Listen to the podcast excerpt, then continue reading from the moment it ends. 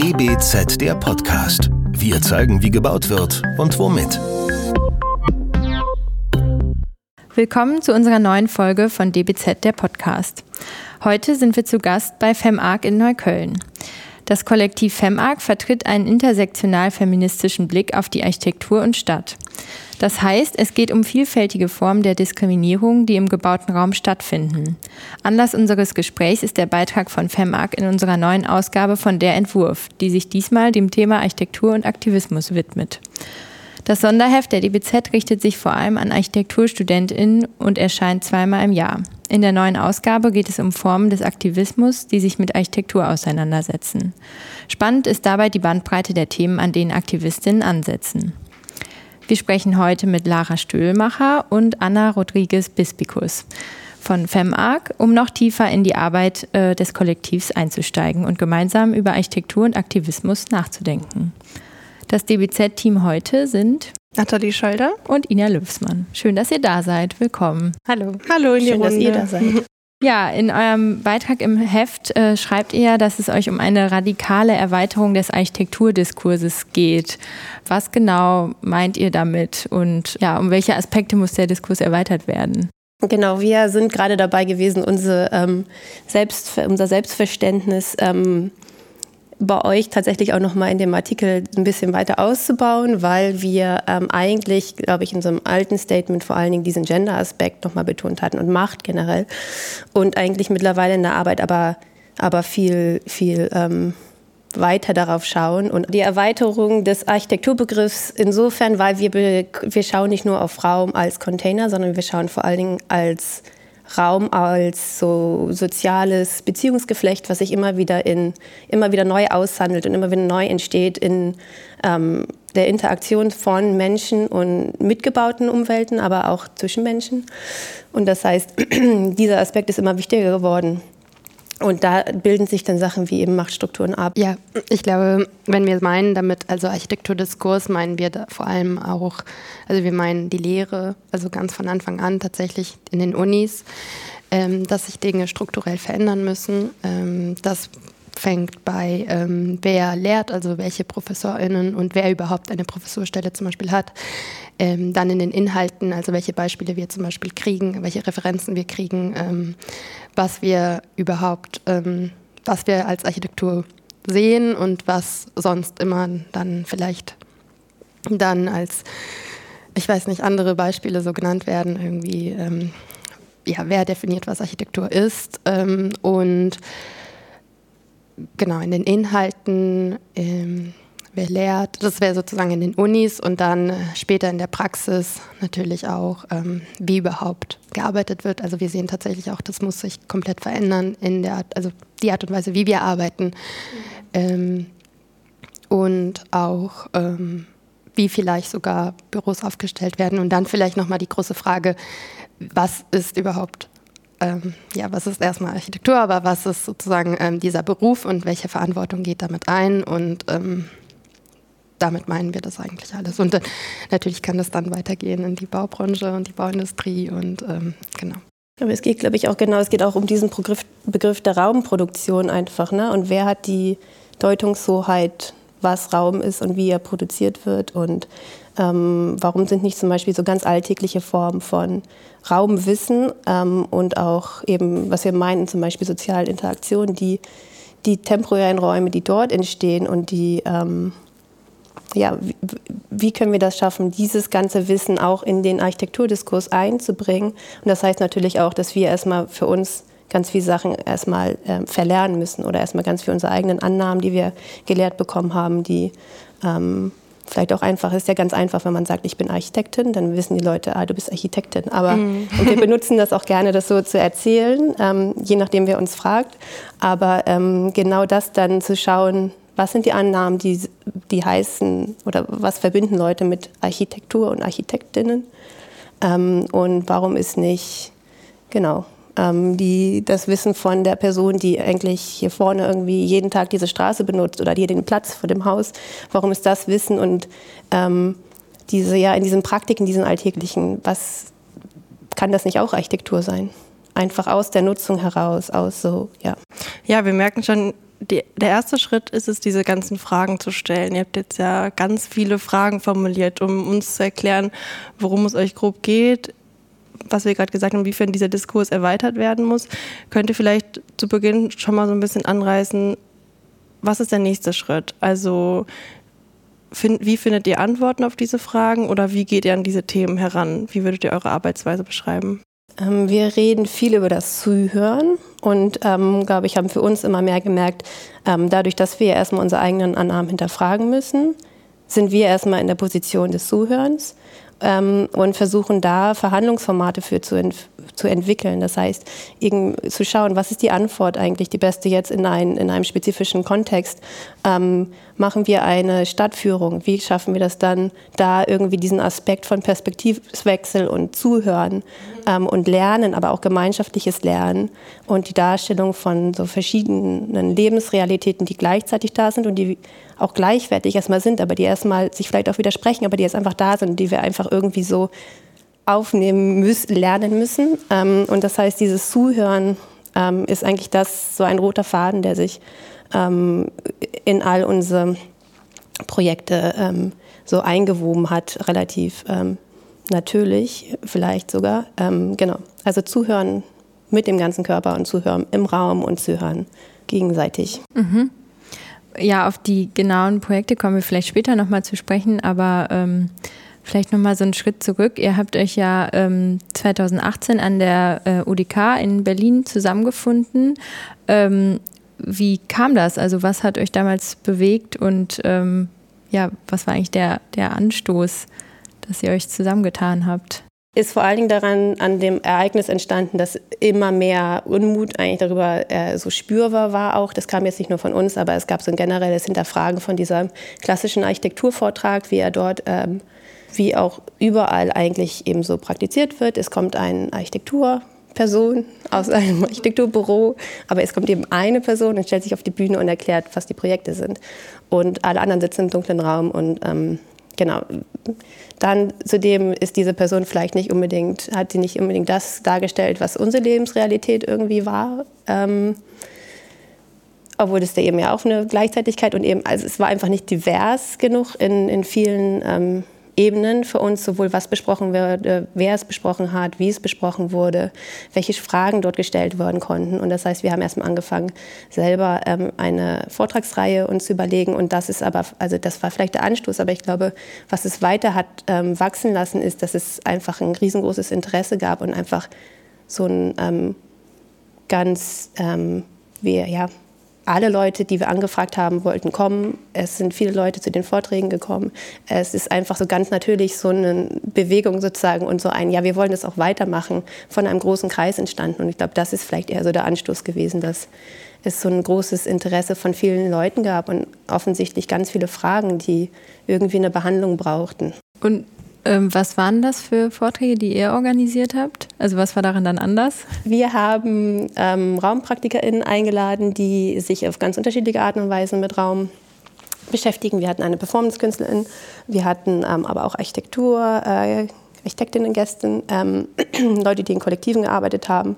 Und ähm, dann ging es auch so ein bisschen darum, dass diese Personen die Arbeit vorgestellt haben, aber vor allen Dingen war es ein Raum, ähm, in dem alle die Fragen, die irgendwie da waren, wie die auch den Hintergrund vor allen Dingen beleuchteten, ähm, gestellt werden durften. Ähm, der Raum war nicht dunkel, die Person saß in der Mitte, wir hatten Matten, wir hatten was zu trinken, wir hatten Licht, wir hatten Luft.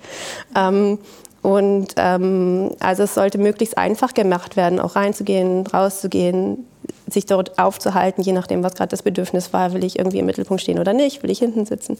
Ähm, und genau, und vor allen Dingen zu schauen, wie schafft diese Person es eigentlich, das zu machen, was sie macht. Und da ist dieser Aspekt der Netzwerke und ähm, genau dieses gegenseitig sich unterstützen auch schon sehr, sehr ähm, klar geworden. Ähm, das ist, glaube ich, eine Sache, die ich zum Beispiel vorher sonst in Architekturvorträgen jetzt nicht unbedingt so besprochen hatte. Also wie, genau, in welchen Netzwerken bin ich drin, damit ich jetzt diese Sache machen kann ähm, wer hat mir geholfen. Ja, ist interessant, weil du ja vorhin meintest, es geht bei euch ganz viel ums Zuhören. Also in, in einer gewissen Form habt ihr ja das Zuhören dann auch neu definiert, was diese, diese Architekturvorträge anging. Wenn du erzählst, man hat vorher mal im dunklen Raum gesessen und jetzt ist es eigentlich ein, äh, ein gemeinsamer Raum, in dem man auch als Netzwerk sich kennenlernt, sich zuhört und eben auch sich gegenseitig zuhört. Das ist vielleicht das Wichtigste, oder? Obwohl wir dann auch gesagt haben, es gibt natürlich auch Limitationen. Ne? Dann hast du immer noch so einen geschlossenen Raum und natürlich ja. musst du erstmal da drin sein. Und eigentlich, wir haben es dann auch nicht weitergeführt, sondern dann gesagt, okay, wir machen jetzt doch lieber eigentlich einen Podcast, weil die Fragen, die sich daraus entwickelt haben, fänden wir eigentlich interessant, wenn das wirklich noch mal breiter zugänglich wird, auch langfristiger zugänglich wird, es einfach gemacht wird, nicht nur jetzt so ein äh, Teil von so einem auserwählten Zirkel zu sein, der jetzt gerade da ist. Das hat natürlich auch Vorteile und es ist ein anderes Gespräch, was dadurch entsteht. Aber dieses Zuhören auch mehr zu öffnen, auch außerhalb der Universitäten, das ist, glaube ich, was uns seitdem noch mehr noch umtreibt sogar. Das heißt, diese Vortragsreihe führt ihr jetzt in Form des Podcasts auch weiter, oder? Wir haben jetzt relativ lange keinen Podcast mehr gemacht und veröffentlicht, aber wir denken es tatsächlich immer noch mit und wir machen auch immer in den Projekten, die jetzt, die wir ähm, haben, immer wieder ähm, Interviews mit den äh, Personen und PraktikerInnen, mhm. die wir eingeladen haben. Mhm. Ähm, ist, glaube ich, eher so eine Ressourcen- und ähm, Zeitfrage und vor allem auch finanzielle Frage gerade. Also wenn ihr uns noch sagen könnt, wie man Geld für einen Podcast bekommt, okay. machen wir das voll gerne weiter, genau. Verstehen. Ja, vielleicht gehen wir noch mal so ein bisschen auf die Themen ein, die euch beschäftigen. Also du hattest es vorhin schon ähm, angerissen. Ähm, ein Thema ist die Architekturlehre. Vielleicht können wir da mal einsteigen. Was läuft aus eurer Sicht falsch? Ich hatte das ja schon angefangen. Also es fängt ähm, an bei wer tatsächlich in den Unis äh, sitzt und lehrt. Ähm, wir sehen, dass wir zumindest an unserer Uni und unserer Erfahrung nach war es immer so, dass wir relativ wenig ähm, weibliche Personen als ProfessorInnen hatten, und ich rede jetzt einfach wirklich nur erstmal von weibliche Personen, ähm, wer Professurstellen hat und wer eine Gastprofessurstelle hat, das ist ja schon mal ein Unterschied auch an ähm, Geld tatsächlich. Und ähm, dann, das wirkt sich dann letztendlich auch aus auf ähm, die Themen, die dann auch da behandelt werden, weil wenn sozusagen nicht irgendwie ausreichend verschiedene Perspektiven da sind, die sozusagen ähm, Räume eröffnen, dann ähm, ist da schon mal ein Hindernis. Dann ähm, würde ich nochmal sagen, dass vielleicht Universitäten per se als Institutionen der Bildung sozusagen nochmal hinterfragt werden können, wer überhaupt es schafft, in eine Uni reinzukommen. Wir waren an einer Kunstuni, in der es eine Zulassungsanforderung ähm, gab über eine Mappe. Ähm, ich weiß nicht, wie viele Leute tatsächlich, und bei mir persönlich war das auch der Fall, dass ähm, man so nicht genau wusste, wie man diese Mappe erstellt. Ähm, wer tatsächlich dann auch noch, ja, also ich würde sagen, dass die Universitäten an sich nochmal sozusagen vielleicht ähm, hinterfragt werden könnten, wie die funktionieren. Könnte man also sagen, dass es euch grundsätzlich ähm, darum geht, mehr AkteurInnen in den ganzen Architekturprozess einzubinden und mehr verschiedene, verschiedenste Positionen zu berücksichtigen und ähm, ja, auch mit einzubeziehen? So als ganz grobes äh, Oberthema? Ja, das ist eine gute Frage. Wir ähm, sind auch in dem Prozess sozusagen, was ist jetzt so unsere Vision und wie können wir das in einem Satz ähm, äh, beschreiben, weil ich glaube, da sind so viele Sachen drin. Eine Sache, die wir oft für uns, glaube ich, so relativ klar haben, ist, dass es schon darum geht, einfach Normen und Standards zu hinterfragen. Und wenn wir uns die Architekturlehre und die Architekturpraxis anschauen, dann basiert es eben viel auf den Normen und den Standards, die aus irgendwo kommen und ähm, wo auch andere Felder unserer Meinung nach halt einfach weiter sind oder auch in unserer Erfahrung. Also ich habe zum Beispiel vorher was anderes studiert. Ähm, da war es eine ganz andere Diskussion, wie gesellschaftliche Veränderungsprozesse schon in der Disziplin ange angekommen waren. Also jetzt gendergerechte äh, Sprache zum Beispiel oder ungegenderte ähm, Sprache war jetzt ein Thema, was in, der Architektur, glaube ich, glaube ich, zehn Jahre später oder sowas dann ähm, das mal ein bisschen angekommen ist. Ähm, und genau, aber das zeigt ja eigentlich nur, wer hat die Deutungshoheit und genau, wer gibt sozusagen die Standards vor in der Lehre. Und das ist ein träges System, nicht nur in der Lehre. Ähm, und da genau geht es uns darum, einfach zu zeigen, genau, es ist, es ist mehr da und was können wir davon lernen? Was ermöglicht uns das? Ähm, und sehen aber auch gleichzeitig, wie schwer es ist, eigentlich diese, diese immer wieder zu dekonstruieren, diese eigenen als Normalität wahrgenommenen Annahmen und dieses ähm, dieses Gewohnheits, wie sagt man, das ist nicht ein Gewohnheitsrecht, aber so diese, einfach die Gewohnheit, Sachen so zu machen, wie sie immer gemacht wurden. Ne? Und das ist ja, ähm, das muss man ja auch erstmal irgendwie erzählen, warum man das über, warum das überhaupt einen Wert hat. Oder das muss man ja erstmal verdeutlichen, warum das einen Wert hat, das überhaupt diesen, diesen Mehraufwand sich ähm, anzutun. Ne? Weil dann kommt äh, manchmal eben so die Frage so, ja, aber wenn ihr jetzt immer mehr irgendwie auf diese Unterschiede ähm, eingeht und das alles auseinander nimmt, noch mehr, macht ihr es nicht dadurch eher stärker? Und das ist natürlich eigentlich, ähm, das ist halt schon eine Frage, die sich viele Menschen ja gar nicht so stellen können, weil sie halt einfach mit diesem Unterschied und diesem nicht reinpassen in diese Norm einfach so konfrontiert sind, ganz alltäglich. Und das heißt, ähm, genau, wir wollen eigentlich schauen, dass wir eben gucken können, wie können wir, können wir dieses, ja, dieses reinpassen und nicht reinpassen und eigentlich thematisieren, ja, in, über eben, was sind Unterschiede, was sind unterschiedliche Bedürfnisse, ist das, ähm, was ist der Mehrwert dessen? Beantwortet das die Frage? Ich ja. würde sagen schon, ja. Wie ist das denn eigentlich? FEMAG, ähm, engagiert ihr euch in einem Kollektiv dann ehrenamtlich? Arbeitet ihr noch in Architekturbüros oder sozusagen wie integriert ihr diese Arbeit, ähm, die so vielschichtig ist, in euren persönlichen Alltag? Also wir beide sind hauptberuflich vermarkt, deshalb setzen wir okay. wahrscheinlich auch.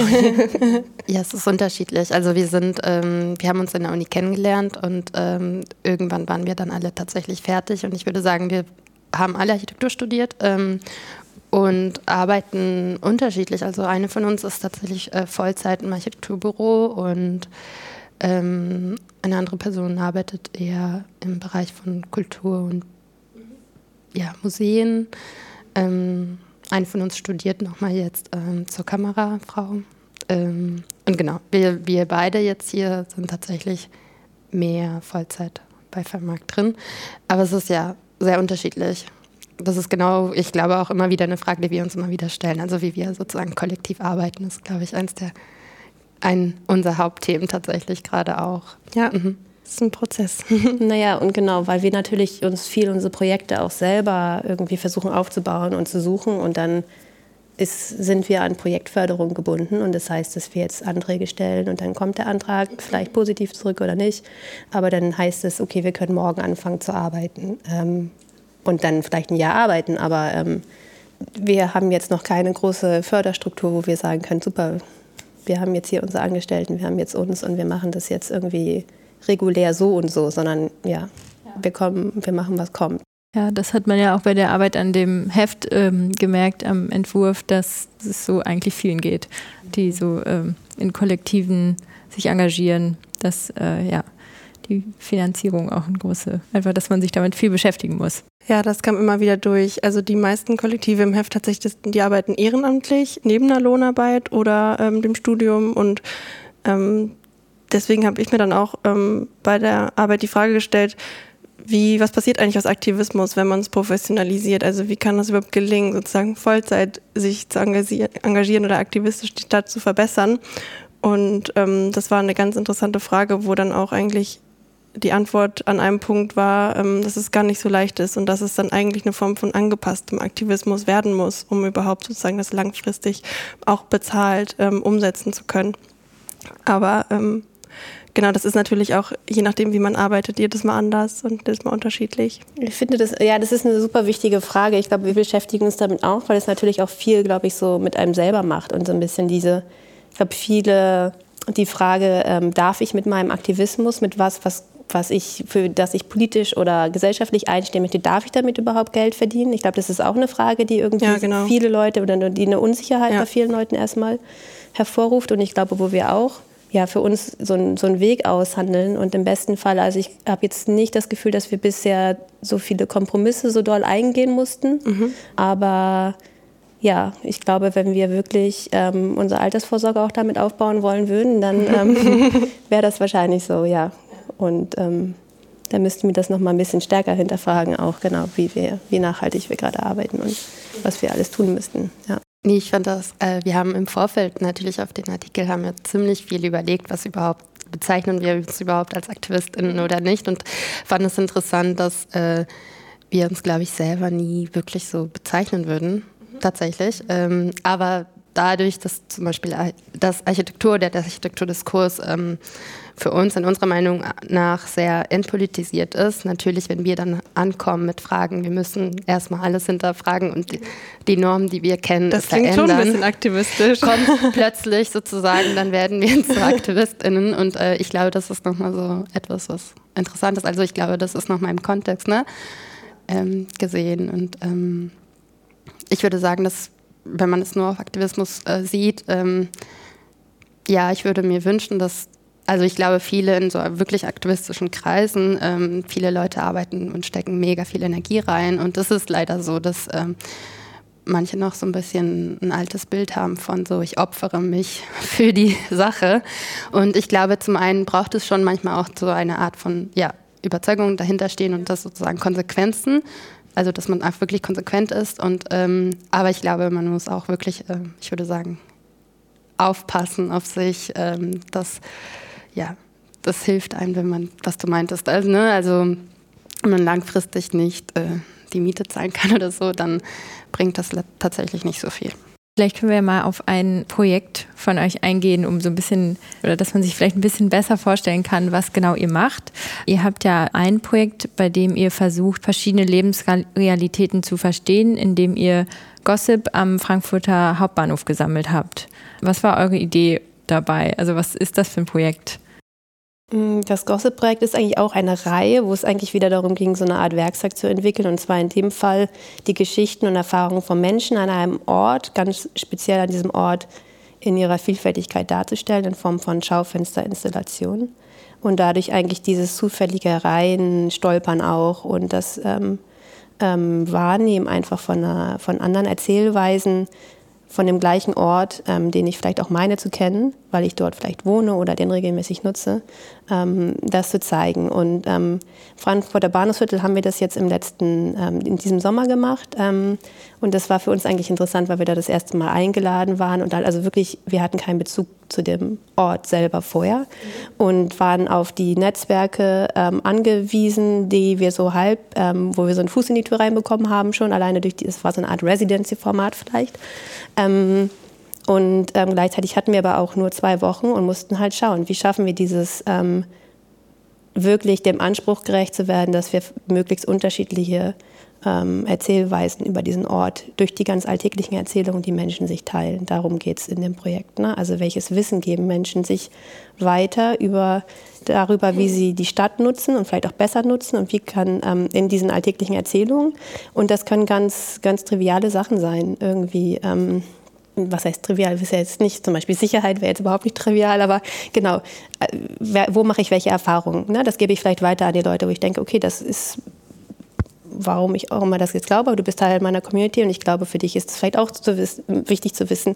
Oder wie finde ich meine Wohnung? Oder ähm, wie ist, wie überhaupt, wie empfinde ich das Bewegen durch die Stadt? Und das kann eben ganz unterschiedlich sein. Und für uns, ähm, wir ähm, sind dann tatsächlich da, dass wir ähm, halt zwei Wochen exzessiv rumgehangen haben und mit Leuten sehr viel gesprochen haben. Das ist auch eine sehr aktive Drogenszene dort. Das heißt, das ist schon auch eine sehr große mediale Prägung, die irgendwie diesem Viertel so aufgestülpt ist und die natürlich auch überall da spürbar ist, aber die jetzt nicht alles ausmacht, was dieses Viertel ähm, kennzeichnet. Ne? Da sind, kommen so viele Sachen ähm, aufeinander und darum ging es uns und ich glaube, ja. Ihr habt diese Erfahrung dann ja auch ausgestellt. Ne? Könnt, könnt ihr dazu noch mal was sagen? Also an wen sollte sich das dann auch wiederum richten? Und das ist die Frage. Ist ne? Also weil wir, und wir haben, ähm, das ist ja für uns dann auch ein Experiment. Und was wir in Frankfurt gesehen haben, ist, ähm, also wir haben eigentlich war es so, es gab eine Eröffnung, aber wir hatten schon über zwei Wochen davor immer mehr so Fetzen von so ähm, Zitaten und ähm, Aussprüchen oder auch Fragen, mhm. ähm, wie so ein Vorhang immer mehr dieses Fenster zugemacht und ähm, darüber dann auch äh, eigentlich beobachten können, dass Leute schon stehen bleiben und also schon, dass es irgendwie, das ist ja auch dann eine, vielleicht eine einfache, ich kann mal kurz stehen bleiben, ich lese das, das, das und, und gehe weiter, das ist irgendwie eine recht, ähm, solange ich lesen kann, relativ niederschwellige Art und Weise und das, das war dann für uns erstmal so, okay, das hat funktioniert. Und dann ähm, daraus dann im weiteren Schritt, ähm, wir zeigen jetzt nicht einfach nur so die Geschichten oder geben die eben eins zu eins wieder. Einerseits, weil dieses Bild von, auch diese Selbstwahrnehmung von, ist Klatsch eigentlich wichtig, dass bei ganz vielen Leuten ja erstmal was Negatives hervorruft. Klatsch ist was, da ist keine Information drin, das ist vielleicht sogar bösartig zu gossipen oder das, dieses Prinzip wiederholt sich in vielen Sprachen. Das heißt, einerseits waren, sind dann öfter so Reaktionen wie, ja, ich möchte gar nicht, also das, nee, ich möchte nicht, dass es so irgendwie gleich da gezeigt wird und ähm, andererseits ist es ja aber für uns auch wieder so, wir schaffen es eigentlich mehr, diese Unterschiedlichkeit von diesen ganzen verschiedenen Sichtweisen ähm, zu na, wieder eine eigene Erzählung drüber zu spinnen, wenn wir eben selber so Geschichten daraus wieder zusammen ähm, erdenken, sagt man.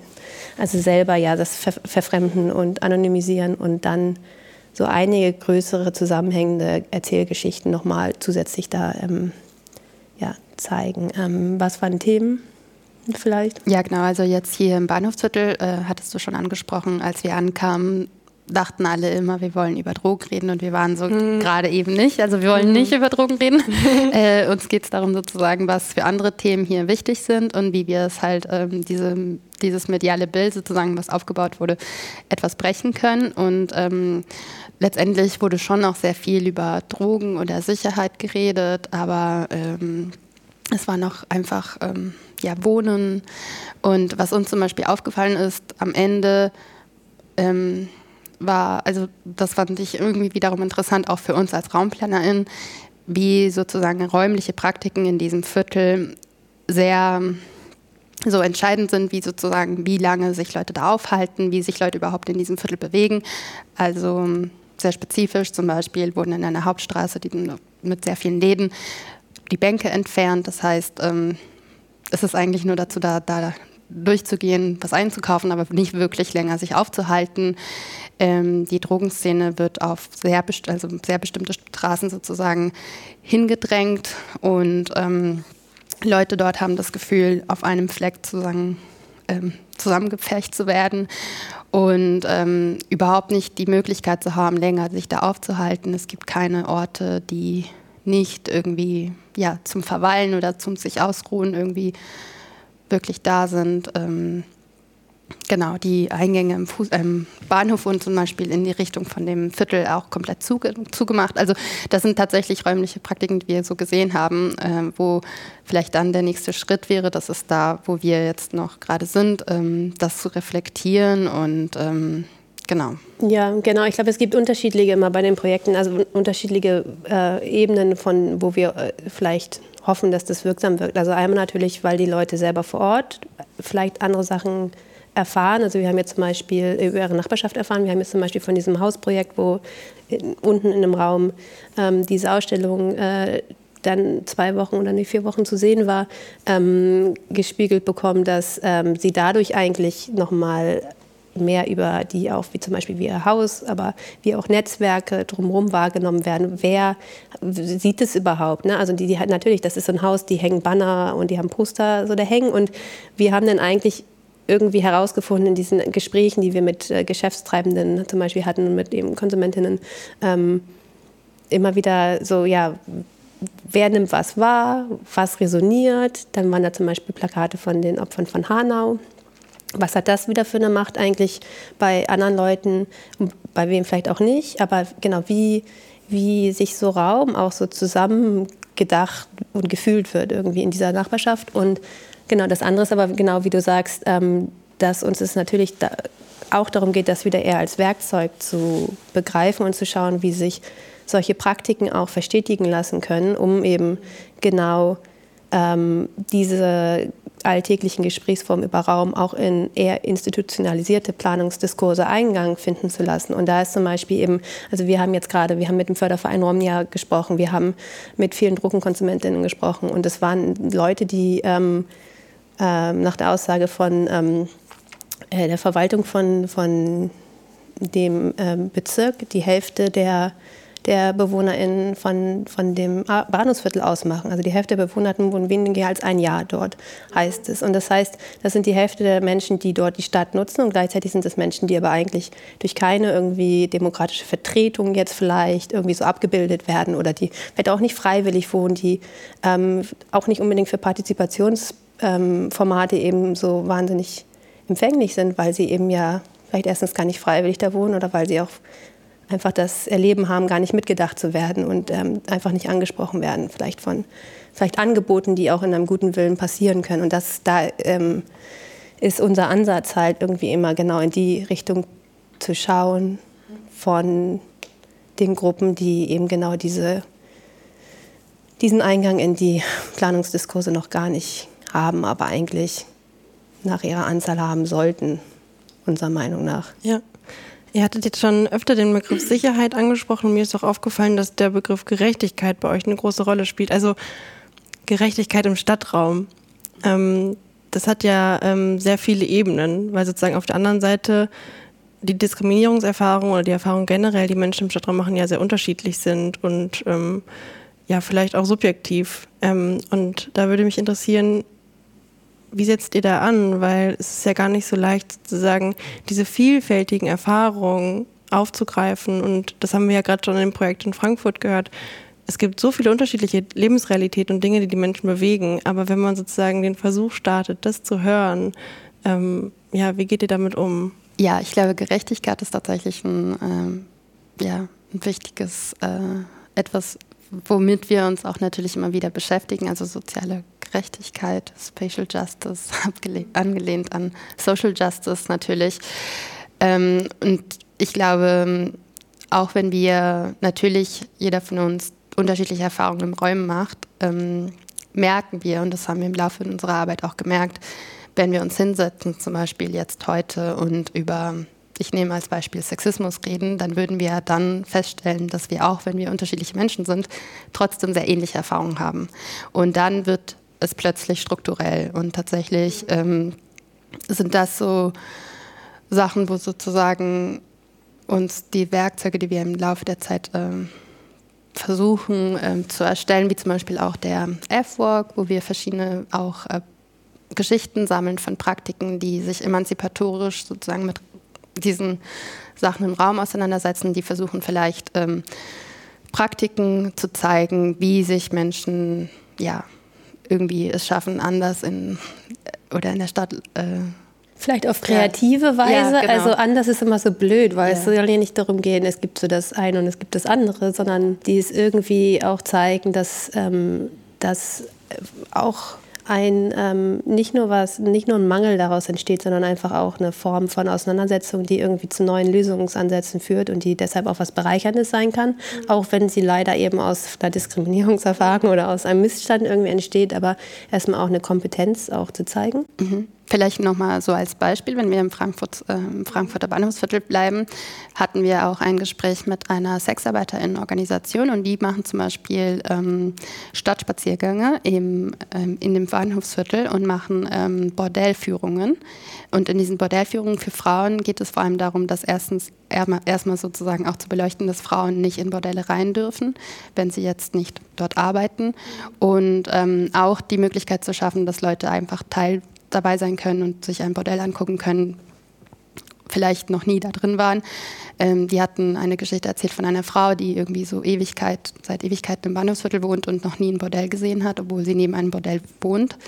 Und äh, für die ist es eine Möglichkeit, erstmal auch ähm, ja, Aufmerksamkeit darauf zu lenken, aber auch eine Möglichkeit zu geben für Leute, die vielleicht interessiert daran wären, Sexarbeit zu machen, sich anzugucken, wie funktioniert das tatsächlich, also jetzt sehr pragmatisch, also wie erstellen sich Preise und so und so weiter, aber auch ähm, auf die ähm, Missstände zu zeigen, ähm, die jetzt gerade da vor allem in den neuen Regelungen, zum Beispiel was Sexarbeit angeht, ähm, dass zum Beispiel SexarbeiterInnen nicht aus ihren Wohnungen aus ähm, arbeiten dürfen, sondern jetzt auch zusätzlichen Arbeitsraum brauchen und ähm, wie deren Wohnverhältnisse sind und so weiter. Und das ist für die sozusagen ein Werkzeug, diese Stadtspaziergänge, um Aufmerksamkeit ähm, darauf zu zeigen.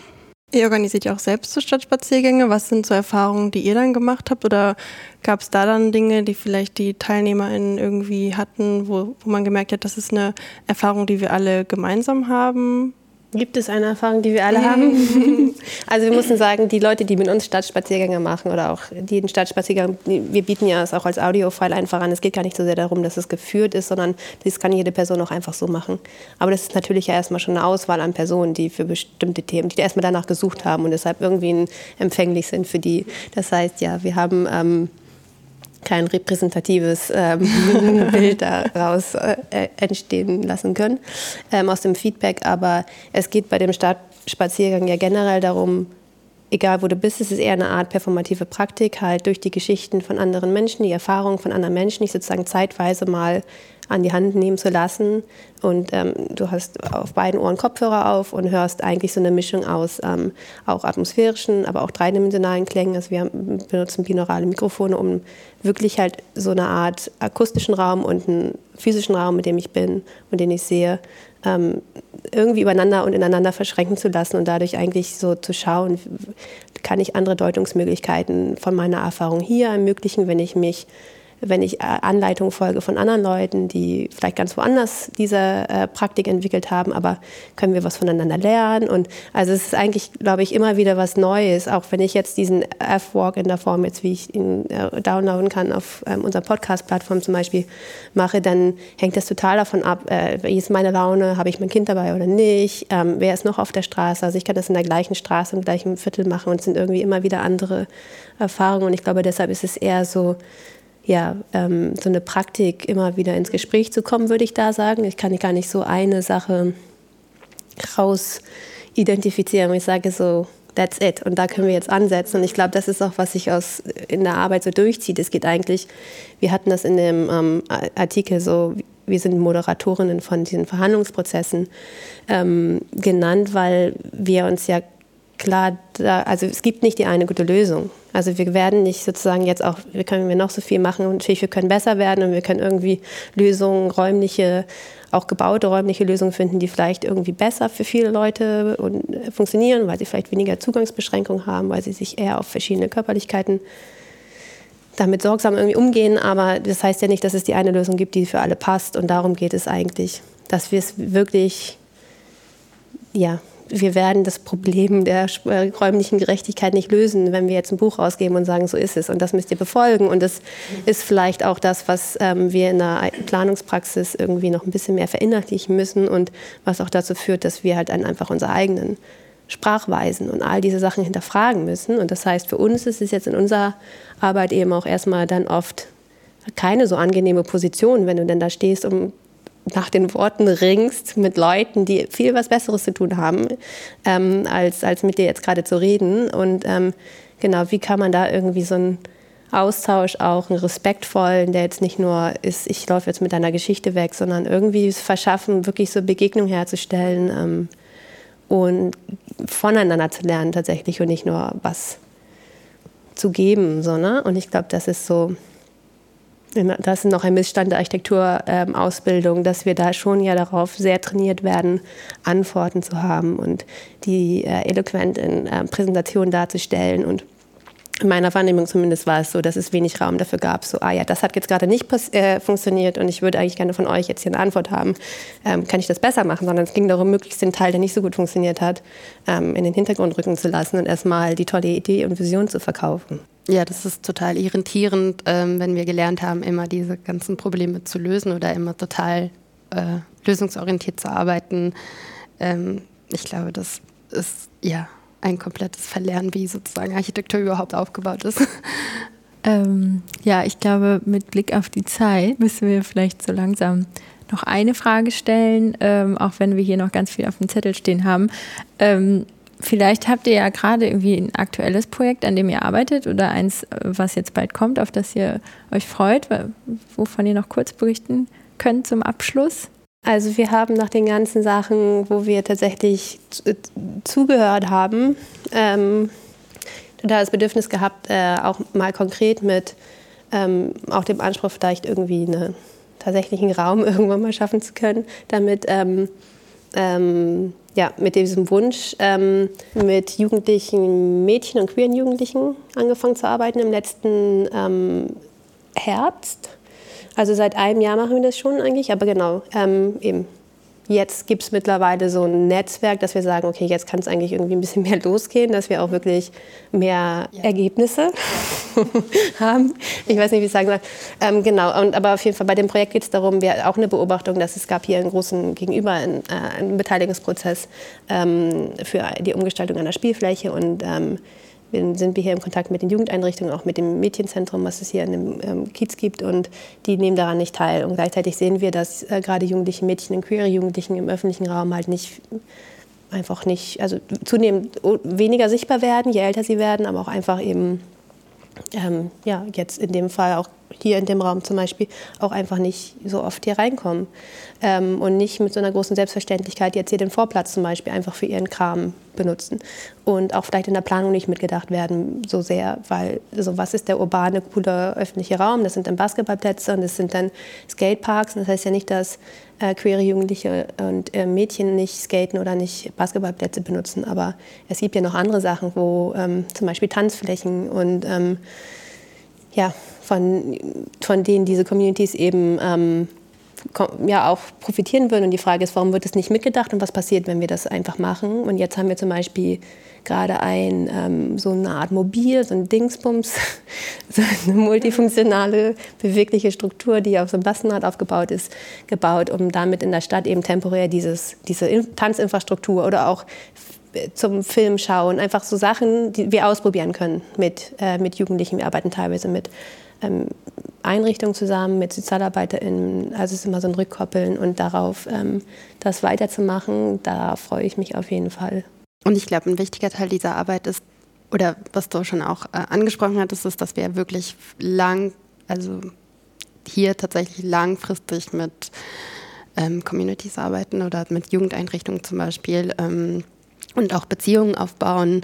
Und ich glaube, das ist ähm, auch ein Wunsch gewesen, warum wir überhaupt diese Arbeit angefangen haben. Also aus den anderen, manchmal arbeiten wir sehr so spezifisch vor Ort ähm, für eine kurze Zeit, wie zum Beispiel bei Gossip, aber ähm, dieses Projekt ähm, richtet sich wirklich danach aus, langfristig ähm, mit Einrichtungen zu arbeiten und ähm, genau, ja, ich glaube, das ist auch in, in dem Podcast, den ihr mit der urbanen Praxis gemacht habt, auch so dieses, man muss wiederkommen, man muss da sein, man muss diese Beziehung aufbauen. Das ist so wichtig in dieser Arbeit und das ist genau auch das, deshalb will ich dir nur kurz zustimmen. Das ist wirklich ein Aspekt, der irgendwie ganz wichtig sich auch anfühlt in der Arbeit mit tatsächlich Menschen und deren Leben. Also in der Architektur generell eigentlich. Ja, vielen Dank. Ich würde sagen, damit sind wir dann am Ende von diesem Podcast. Ähm, vielen Dank an euch. Ja, danke. Danke, dass ihr hergekommen seid. Ja, und damit sagen wir Tschüss. Das war DBZ, der Podcast. DBZ berichtet praxisnah für und mit Architektinnen und Bauingenieurinnen und nutzt dafür vielfältige Medienkanäle wie diesen Podcast. Entwickelt wird der Podcast von der gesamten DBZ-Redaktion. Wenn ihr unsere Arbeit unterstützen möchtet, könnt ihr das am besten, indem ihr unser DBZ-Magazin abonniert und unseren Podcast fünf Sterne verleiht. Der DBZ-Podcast wird von unserem Tonmeister Lynn Meisenberg abgemischt. Mehr Informationen gibt es auf dbz.de.